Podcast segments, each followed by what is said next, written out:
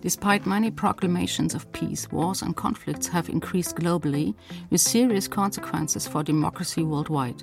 Since 2008, according to the Global Peace Index, the peacefulness of the world has declined by 2%, and in 2022, world peace reached its lowest point, marked among other things, by the Russian war of aggression on Ukraine, but also by the resurgence of the Taliban in Afghanistan and the increase in violent protests. So, how can peace become reality? In the new episode of Weitergedacht podcast, we want to discuss with Kristina Lunz, who is co director of the Center of Feminist Foreign Policy, and with our Thinking of Europe fellow Lisa Glybchenko, why a rethinking of foreign and security policy is needed, what role a feminist perspective can play in this, but also how peace building and a peaceful society can be strengthened. My name is Ursula Weidenfeld, and I get to host this lovely podcast once again today.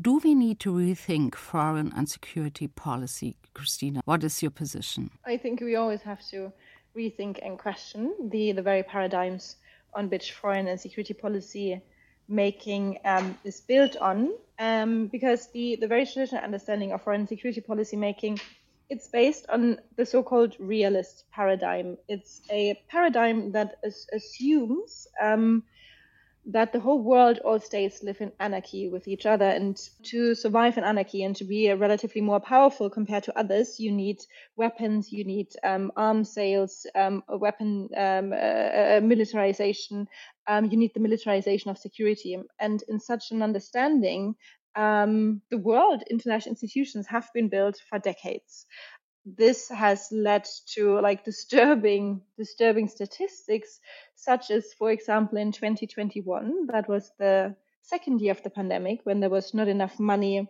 for um, hospital beds and nurses and doctors and um, and to keep to help people survive the pandemic.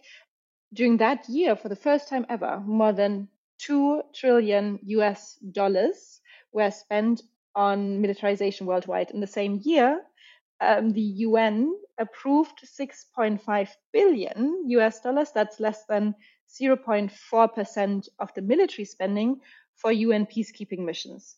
So we have this absolutely disturbing, yeah, um, bias towards militarization and foreign security policy making, um, which in the end, in the medium to long term, has never and will never keep people safe, but will always and only contribute to making the world a more insecure, unstable, violent um, um, place. So, and what is the strategy to uh, to, to to get the priorities right? So, um, so for me and my organization, the Center for Feminist Foreign Policy, what what we believe um, is important to do is like we need the big paradigm shift and a big paradigm shift and um, creating societal change, um, that is like a huge task, and that is that's difficult. Um, and it, in in the end, it will take years and maybe even decades um, to achieve something like that. But for us, um, analyzing the situation, we this well we think um, that the kind of most promising way to do so is by advocating towards at the same time towards ministries, governments, civil society and the wider audience um, to raise awareness on the fact that we do not need militarized security, but human security to keep people safe and to deal with the most um, with the biggest challenges globally.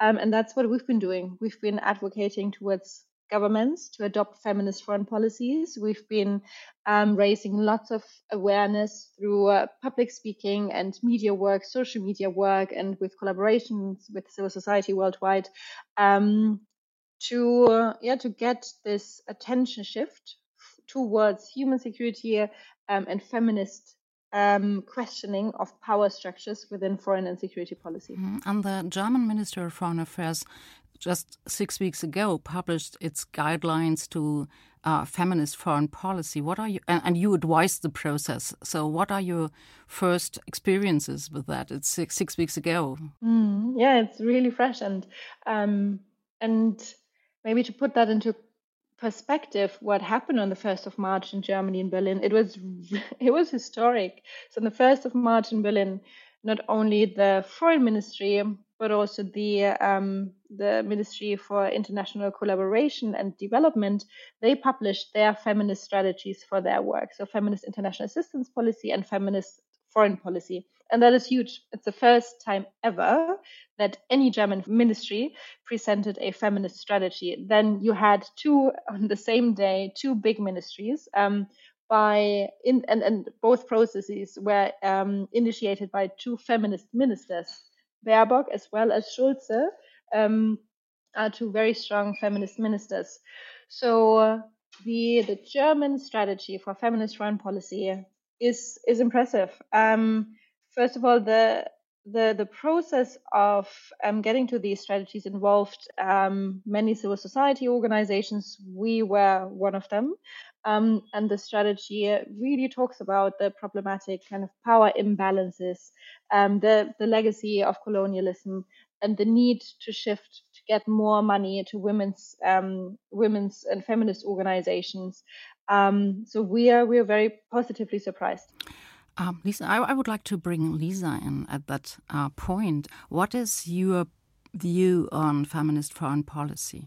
Right. So, the organization that I am working with, that I started over six years ago, is called Color Peace. And indeed, um, as you say, I work partly with arts based methods for uh, supporting peace processes at different levels. And what we do is um, well, it's a, basically a way to bring together, as I say, artistic innovation and technological innovations to highlight the voices of regular citizens, like people who participate in uh, my program. So, to also contextualize this a little bit, I live now in Finland, and there I started last June, I think. Uh, yeah, last June a program for supporting displaced Ukrainians, so the Ukrainians who had to come to Finland because of Russia's war against Ukraine.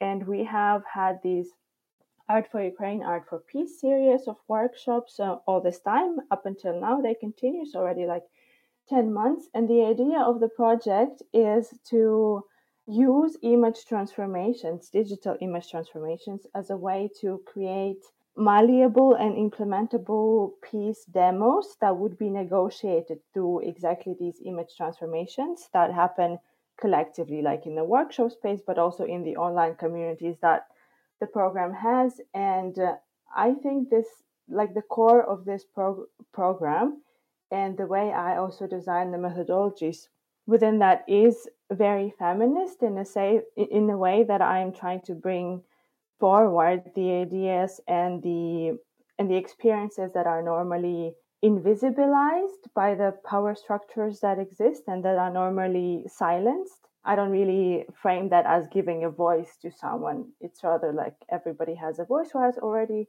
been participating and will participate is just a way of mine to make these voices more visible, also in visual artistic ways, in the sense that if they are visible, then they are harder to ignore, and if they are prominently and saliently visible, then they can also become, let's say, constellations of peace experiences and security experiences that, for example, a peace agreement could be based on because these are so many elements, so many peace values and security values that come through the image transformations that we do. And maybe it's a little bit hard to understand without actually seeing what we do, especially on a podcast being a you know voice medium. We will link some some some links to your websites and to, to the to the galleries who, who are involved in the project. All right.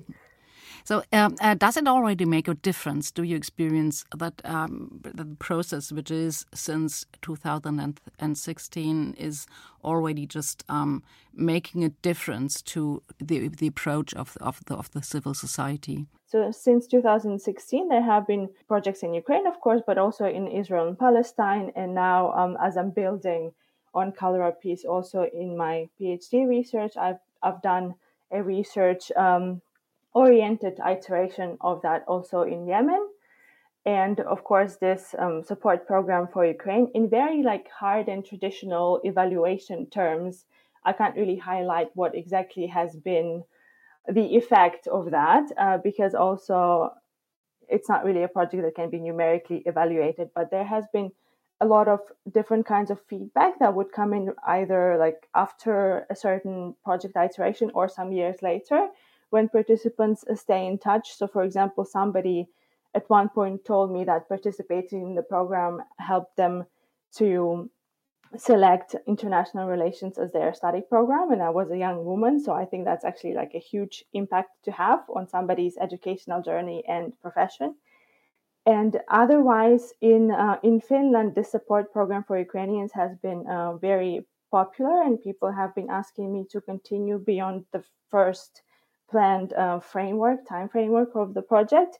And I'm very happy that this has been helpful, and that it's now happening in several cities in Finland. And then, I guess also a way to highlight impact is to say that um, at some point last year, um, an online educational platform company in Finland reached out to say that they really like the program and that they wanted to partner to have also a virtual self-paced available to all kind of iteration of the workshops that I do for Ukrainians in Finland.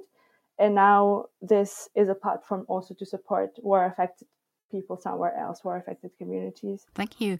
Um, if you look at the war in Ukraine, it is mainly white elderly men who are visible as actors?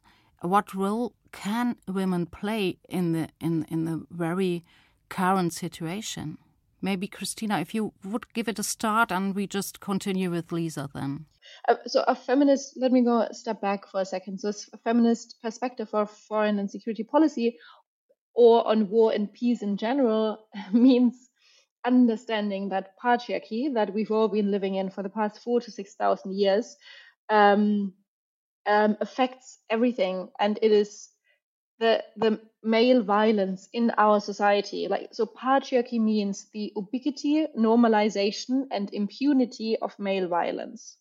Patriarchy is the unjustified supremacy um, of men in the state and in the family and with that comes like violence male violence male violence against women male violence against other men male violence uh, against queer people against um, racialized people is everywhere male violence is a, a basic factor in our societies. It makes our societies the societies we are. But what can we do um, uh, if, if we just look on the Ukraine and on the situation there? Is demilitarization the, the right answer to, to, to the current situation? In the short term, of course not. So, and that's why it's important. That's why it's I want to say what I just said, understanding. So this is the context. The context of the world is violent, um, and and it's militarized. Uh, militarization is one um, one attempt to make this world more violent. Um, and if you have such a violent, militarized, hyper militarized state of the world that we have, um, war and conflict will always break out, and people will abuse the possibility to inflict violence to actually inflict violence. So we have, as we have in the Ukraine now, we have a mass murderer in the possession of nu- nuclear weapons, Putin. Um, so, in the short term, and feminist foreign policy really distinguishes between short, medium, and long term. In the short term, in a hyper militarized and violent state of the world, and in the um, war in the Ukraine um, in particular. So, whilst the delivery of weapons in the short term to protect people from violence is the right thing to do, at the same time, money needs to invest be needs to be invested in in other solutions that includes um, strengthening civil society in their efforts um, on peacemaking. For example, in the frame of the Women, Peace and Security Agenda, it also includes strengthening international law and, and, and, and treaties that protect um, um, minorities. It also includes supporting human rights defenders globally, civil society, um, civilian um, conflict resolution, and so forth. There's like a huge huge array of tools that can be used, supported, and attention um, be put on that will create in the medium and long term a more stable and secure world. And it's most definitely not militarization. Lisa, please. In my perspective, uh, as a Ukrainian, looking at Ukraine and the places where I work is not necessarily that it's only old white men are present and at the forefront of everything because if you look at Ukraine, then our president is very young, actually, and then I wouldn't really okay. say that he's a traditional white man.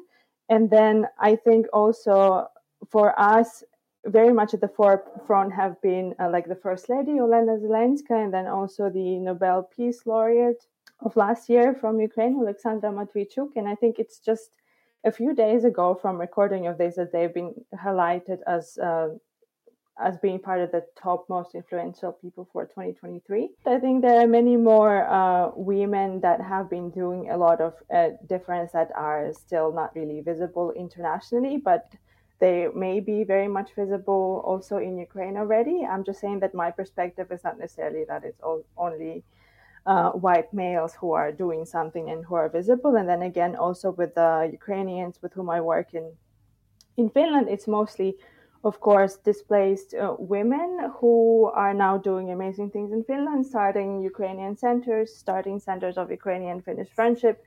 So, again, also in Finland, these are the Ukrainians who are at the forefront of making a difference, of driving also help uh, to Ukraine and building up diaspora communities in this way. But of course, I think that um, prior to the full scale invasion, a lot of Ukrainian women change makers were not really part of a lot of conversations.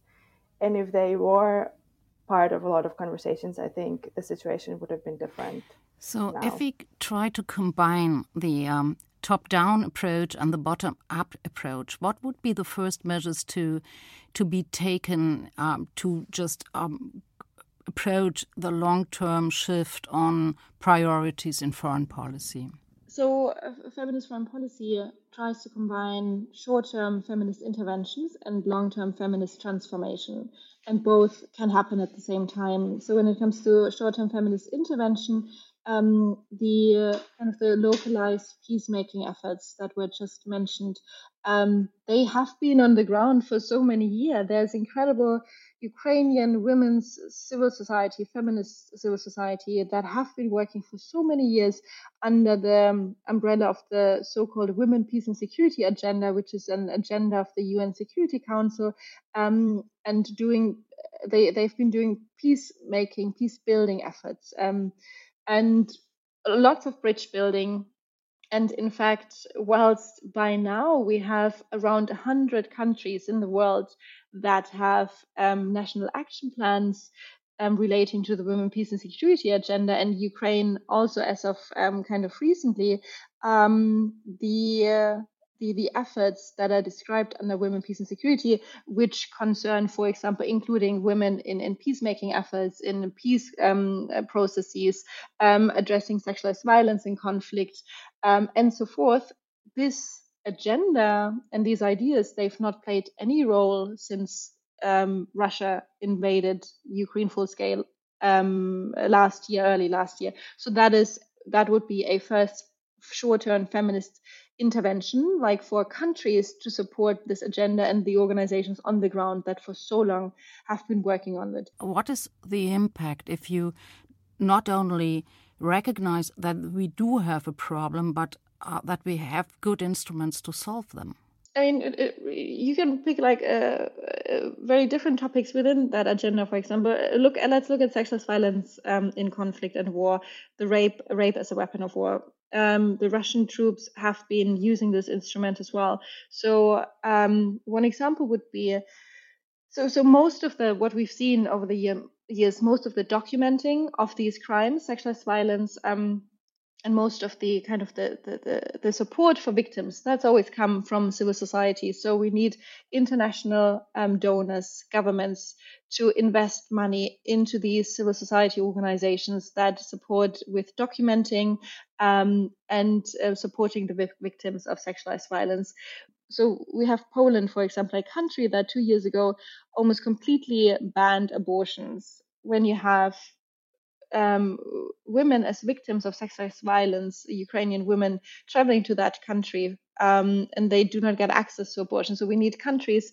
to make sure that these international anti-feminist efforts to um, um deconstruct the women's rights, uh, women human rights, that these efforts are being um, counted because we cannot afford any country in the world to not give access to abortion, especially not those countries where victims of sexualized violence from war. Are international organizations ready to do so? We have 11 countries in the world that officially have a feminist foreign policy. We have many more countries that are interested in the concept and put women's rights, at least in theory, um, um, very high on the priority agenda when it comes to foreign policy.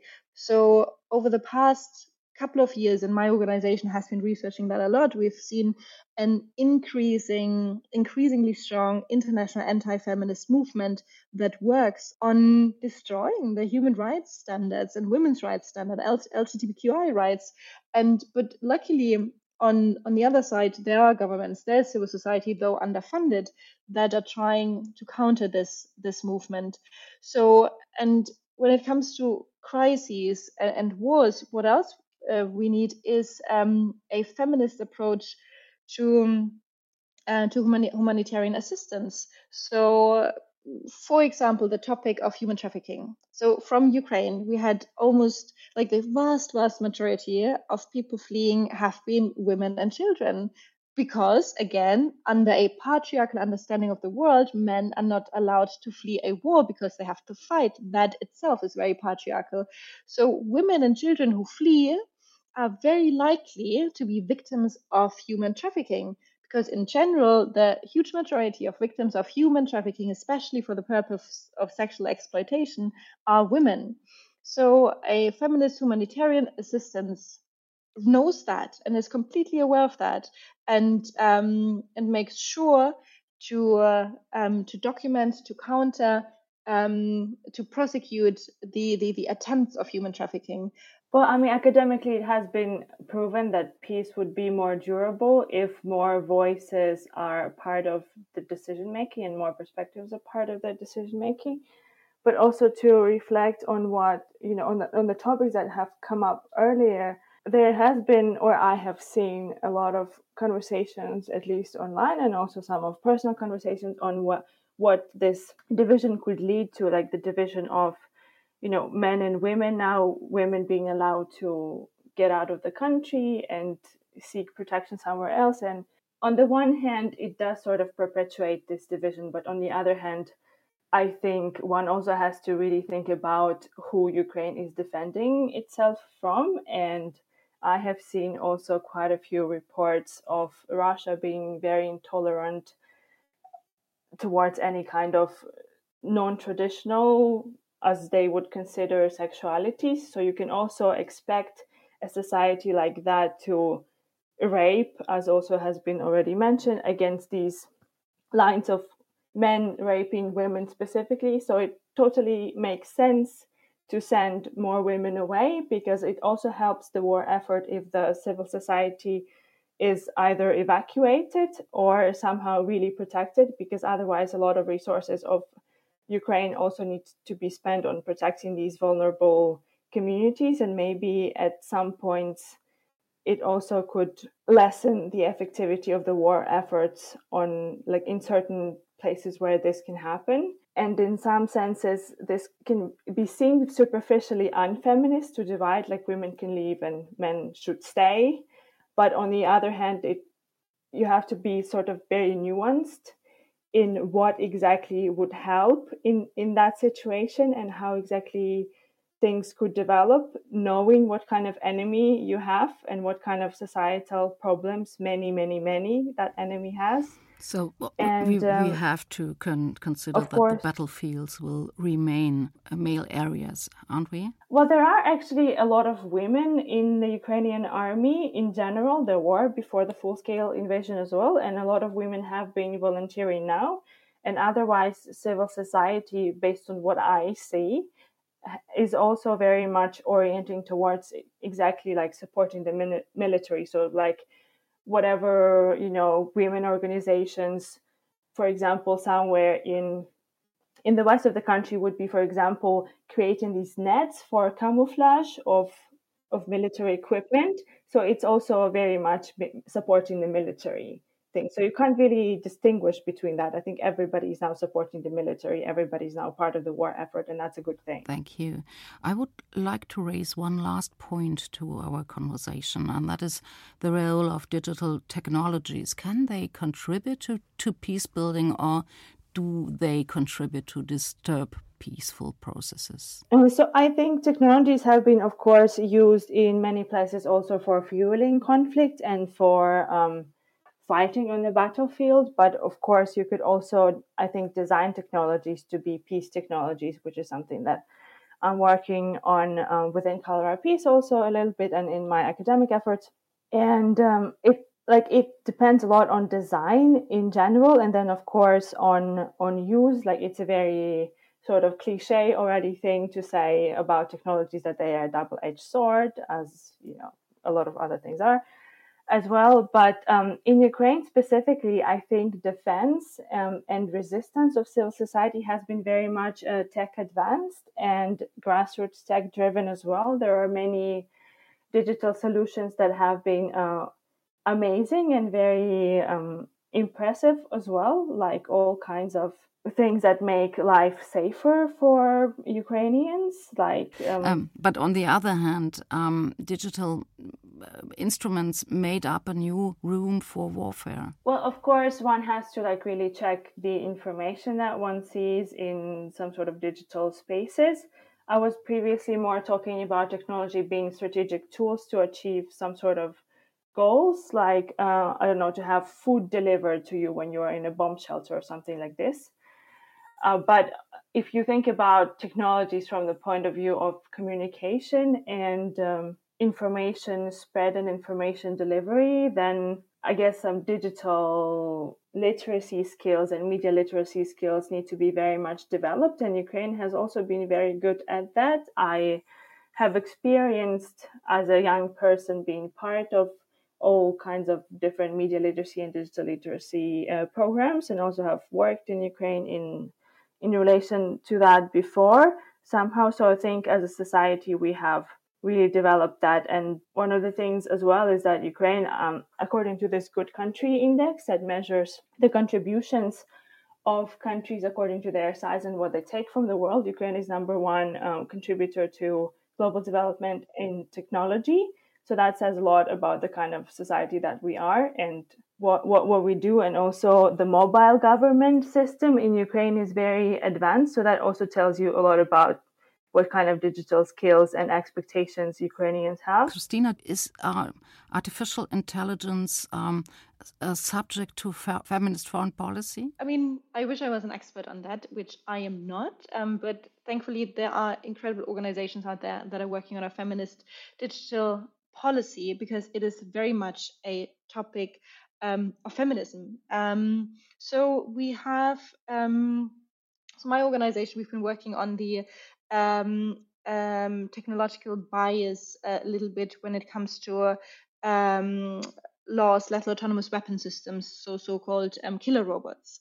Um, and in the AI, in the international um, artificial intelligence behind it, um, we have the same biases that we have in society because those who are creating, who are inserting the data, um, that is that is based on the real world. And as long as the real world is full of biases and discrimination, everything that is based on the data from the real world will, of course, have these biases and discrimination as well. Um, so um, we we have to be careful that it does not repeat the problematic dynamics.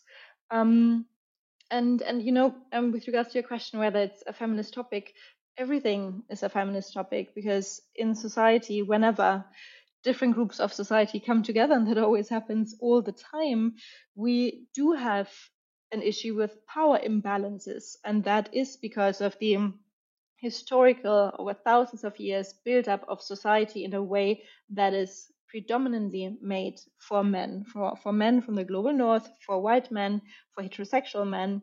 So, um, feminist perspective, when it, be it um, with regards to digital policy, be it to war and conflict, um, to domestic policy, climate justice, whatever it is, there's always a power imbalance at play and feminism really tries to change this power imbalance in a way that all groups of society are heard, seen, um, and their needs and wishes are um, yeah considered. And it is a long way to go. Thank you, Kristina, and thank you, Lisa, for your parts and your, your, your contributions to our conversation. Thank you very much. Thank you. Yeah, thanks.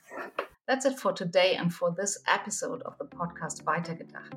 Thanks for listening. And if you want to share, recommend, or comment on the podcast, we'd love to hear from you. Send an email to info.ahg at db.com or discuss it on the Alfred Herrhausen Gesellschafts social media channels.